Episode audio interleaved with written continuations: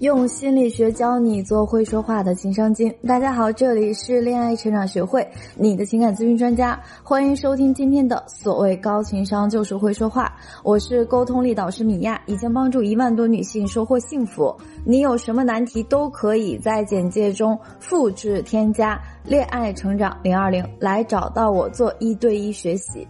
前段时间刚结束的冬奥会，是不是很多人都被我们的青蛙公主谷爱凌给圈粉了？米娅呢，现在是妥妥的真爱粉了，爱的不是她的颜值和身材，也不是她天赋异禀，各项功能指标异于常人，爱的是她有一颗大心脏。谷爱凌呢，每每在关键时刻做出决定的时候，她的勇敢和对自己无比的自信，真的很难让人不爱上她强大的人格魅力。那我们感叹于大心脏谷爱凌的魅力全开的同时，我也想到了我们平时在感情生活中有很多和谷爱凌条件有类似的姑娘，比如说家境非常优越，自己也很争气，或者呢颜值身材非常在线，自身优秀，有的是名校毕业，有的工作光鲜，高薪收入等等。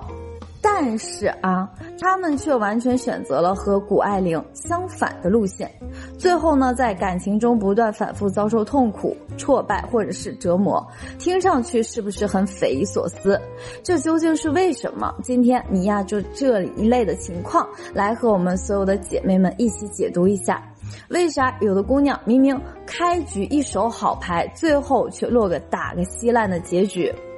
我总结了一下，这类姑娘在感情中呢有三种最常见的错误打法。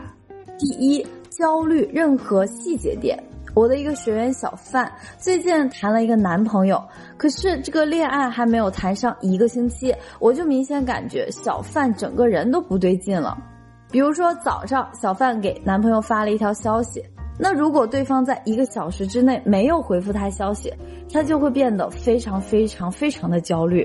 不停的去推测男友是不是讨厌自己了，他是不是有什么新想法了，会不会在去上班的路上和谁撞个满怀，从此就遇到真爱了，然后呢移情别恋啦，或者是爱上自己的女秘书啦等等。当这些想法被我一一反驳都不是很现实了之后，小范又会跑过来问我，那米娅老师，你说他会不会上班路上出车祸了？不然他怎么不回我消息呢？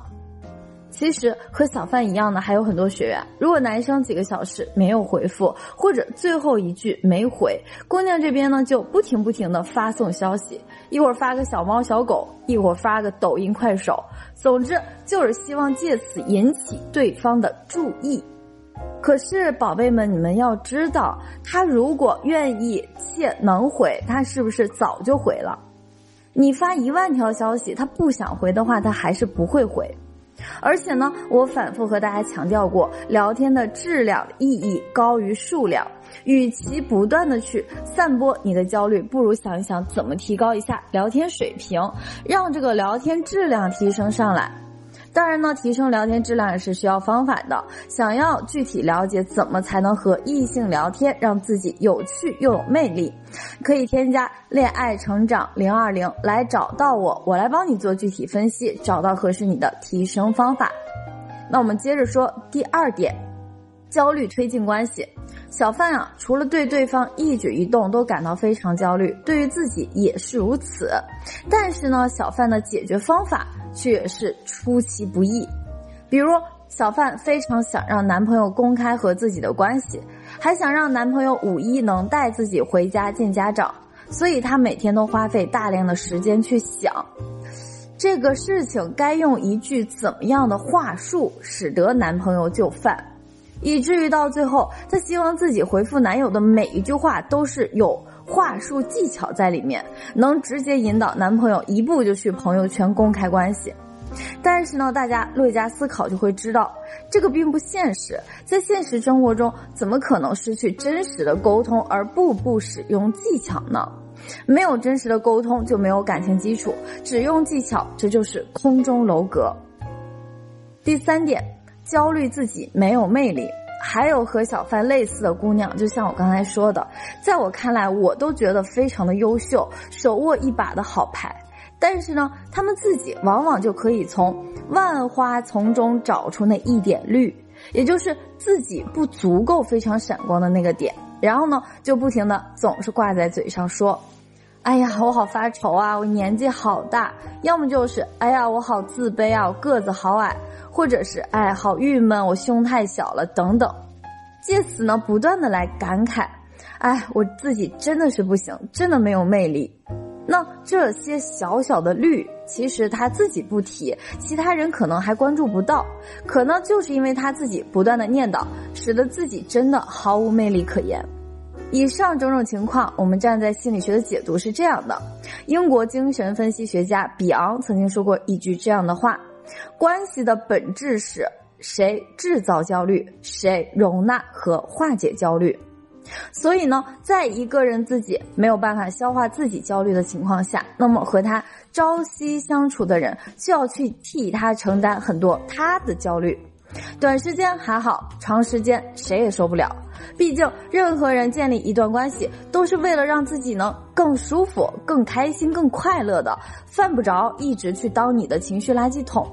所以，即便一个人外在条件再优秀，但是我们和这个人内核相处起来，他无时不刻散发出来的焦虑，也一定会把别人吓跑。就拿小范来说，男朋友最开始确实很喜欢她。但是因为她每天连续信息轰炸几百条几百条的发，男朋友呢就渐渐远离且不回复消息。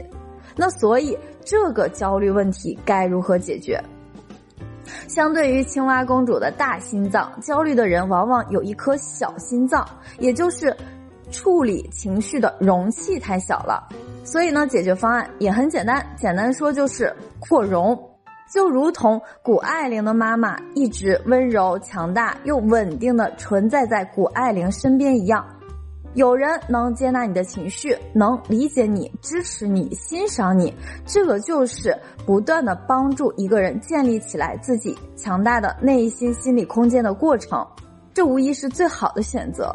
但是如果你没有，那你一定要找到一个梳理自己焦虑情绪的空间，比如说来找到我们专业的咨询师，选择一个合适自己的咨询师，或者学习情绪管理，在人际关系中尝试突破，回头再不断的反思、调整和改进。那如果你想要在缓解自己的情绪，或者有任何沟通情感上的困惑，也可以添加我们的微信“恋爱成长小写全拼加零二零”来说出你的问题，给你做免费的情感分析。今天的节目就到这里，喜欢记得订阅专辑。如果有情感问题想要解决，可以来找我做一对一。我们下期节目再见。